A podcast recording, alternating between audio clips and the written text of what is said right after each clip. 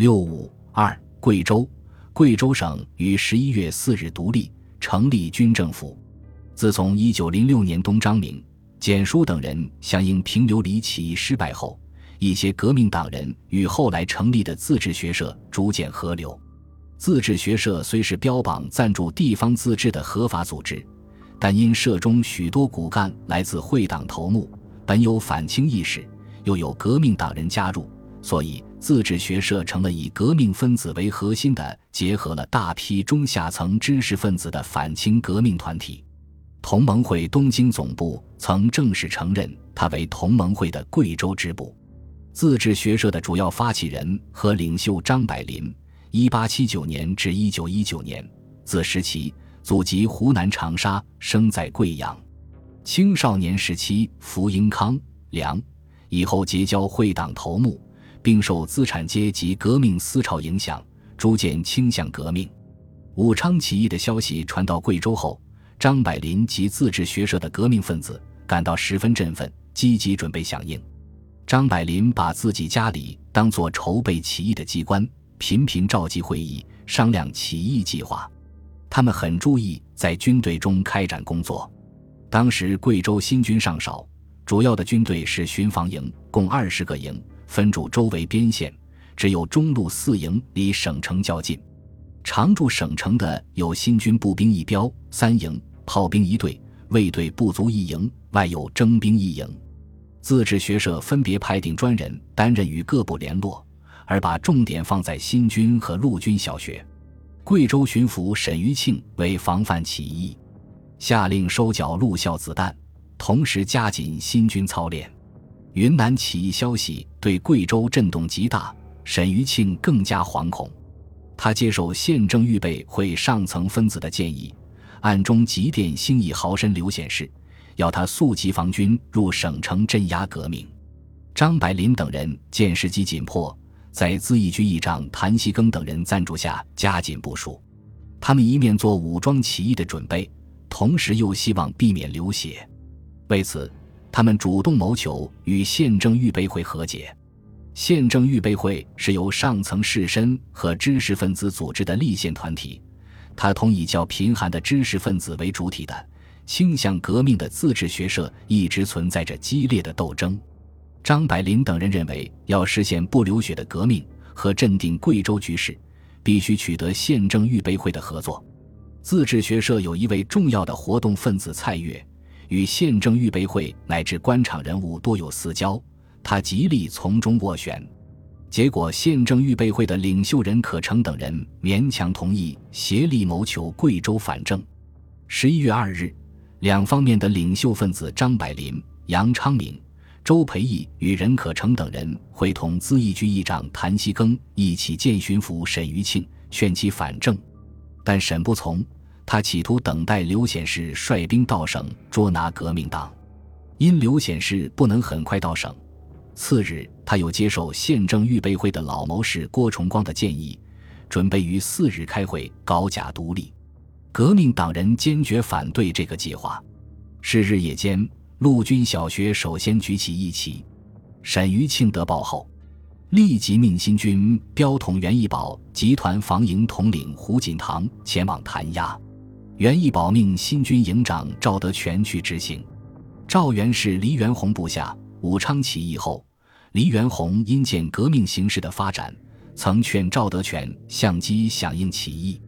而自治学社中也早有人与赵通生气，所以赵德命后率队到陆校，不但不加弹压，且加以慰抚，然后骗过胡锦堂，使其退兵。这时。有新军正牧杨树清只身入新军标本部，敦促袁义宝起义，袁不从，杨即开枪，袁逃跑了。士兵当即拥教练官，革命党人杨进成指挥部队。有人打电话给沈余庆，告诉他新军已经起义，袁义宝被杀。沈德宝惊恐不治，忙叫卫队。卫队管带彭尔坤这时避缠白布，表示已经反正。沈见大势已去。不得不承认贵州独立，交出官方印信送资义局。谭其庚、张百林见沈交来官方印信，立即在资义局升起汉字大旗，门前挂起大汉贵州军政府的牌子。天明四日，即正式宣告贵州独立。经会议推举杨进成为都督，赵德全为副都督，改资议局为立法院。同时决定另设枢密院，总揽全省政务，推张百林为院长，任可成为副院长，周培义为秘书长，平冈等为枢密员。周培义兼任行政总长，主持一切行政事务，下设民政、财政、实业、交通等各部，大多由自治学社骨干任部长。所以初期的贵州军政府，基本上是自治学社掌权。军政府成立后，即在省城十三府同乡联合会中为府选代表一人，授一委任状，斥其回属会商各界，克其反正。由于自治学社的势力遍布各地，所以大部分地方顺利反正，仅个别地方发生杀害代表的情况。但是，在自治学社同宪政预备会勉强妥协的基础上建立的贵州革命政权是不巩固的。宪政预备会分子不甘屈居人下，给予全省大权，其中有些仇视革命的分子伺机进行破坏，而自治学社许多骨干分子以卧榻之侧有他人酣睡，食不自安，两派貌合神离，从未真正合作。处于掌权地位的张百林等人未能采取有力措施巩固和加强自己的地位，对政敌采取了过分优容的态度。甚至容纳反对革命的分子。起义前，沈余庆电调刘显世入省镇压革命。新政权成立后，本应将刘逮捕治罪，但张百林未听取正确意见，竟约请刘显世加入枢密院担任军事股长的要职，使其继续掌握一部分军权。同时，还把宪政预备会分子多人引进枢密院，客观上鼓励了他们夺权的欲望。当独立各省选派代表到南京参加会议时，任可成等竟私自盗用枢密院名义，暗中致电云南军政府，以交通不便和财政困难为由，请蔡锷代派在滇的贵州绅士熊范宇、刘显之为代表资遣赴会。事情暴露后，张百林等人对这种明显的违法篡权活动，竟未予严厉追究。尤其失策的是。新政权迷醉于结社自由的信条，竟容忍耆老会自由行动，使宪政预备会的夺权活动予以猖狂起来。耆老会的组织者就是在起义前劝说沈余庆搞假独立的那个郭崇光。此人原任安徽芜湖道，以贪酷被和，后以丁忧回籍，为人极其阴险狡猾。耆老会的成员都是退职官僚和守旧大绅。出力时以吃喝聚谈掩人耳目，继而利用张百林等人的优容，竟擅自刻官房、发布告、办团练，俨然另立政权。其所聘团防统领急救军官胡锦堂，他们还采取各种手段破坏新政权。郭崇光在立法院公然倡立公口集会党，此论一出，短时间公口林立，使政府。军队几乎成了会党活动的机关和场所，革命秩序受到极大破坏。与此同时，郭崇光等人散布谣言，极力挑拨都督之间、都督府与枢密院、巡防统部之间的矛盾。在革命党人不警觉的情况下，迫使都督杨进成率队离省北伐，并使枢密院长张百林离省城到各地巡视。当时负责省城治安的巡防统部大权掌握在自治学社领袖之一黄泽林手里，被政敌们视为夺权的一大障碍。郭崇光献策，以卑鄙的阴谋手段，于一九一二年二月初把黄泽林杀害。那时张百林巡视各地回来不久，也险些被杀害，不得不逃出贵阳。作为代理都督的赵德全。竟把这次反革命事件当成私人交涉，袖手不管，革命力量大大被削弱了。可是郭崇光、任可成等人自督力量仍感不足，不敢居然发动政变，全面夺权。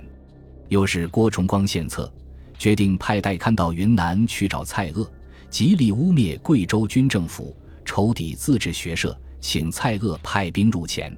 蔡锷经过一番犹豫之后。令率师北伐的唐继尧顺路入黔，解决黔省政局。唐继尧，一八八二年至一九二七年，字明庚，云南会泽人。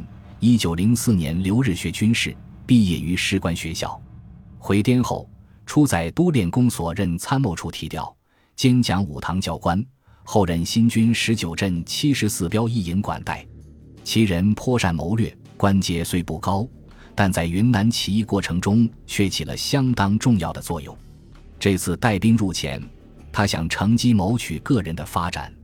当时，自治学社一位声望素著的领袖钟昌作由南京回省，路过昆明。他得知消息后，亲王军政府向蔡锷详细介绍黔省两派政争的由来，劝蔡不要干涉黔省内政。蔡锷改令唐仍取川路赴鄂，但怀有野心的唐继尧从贵州县政预备会、齐老会那里得到推其为都督的许诺之后。向蔡锷报称，前队已经入黔，是南改道，遂挥师直进贵州。中昌作尾追滇军，企图说服唐继尧停止入黔，但在安顺被暗杀了。唐继尧于三月初入贵阳，武力推翻军政府，自为都督，残酷的屠杀和迫害自治学社社员。贵州政权完全落入唐继尧及其所扶植的宪政预备会和旧官僚的手中。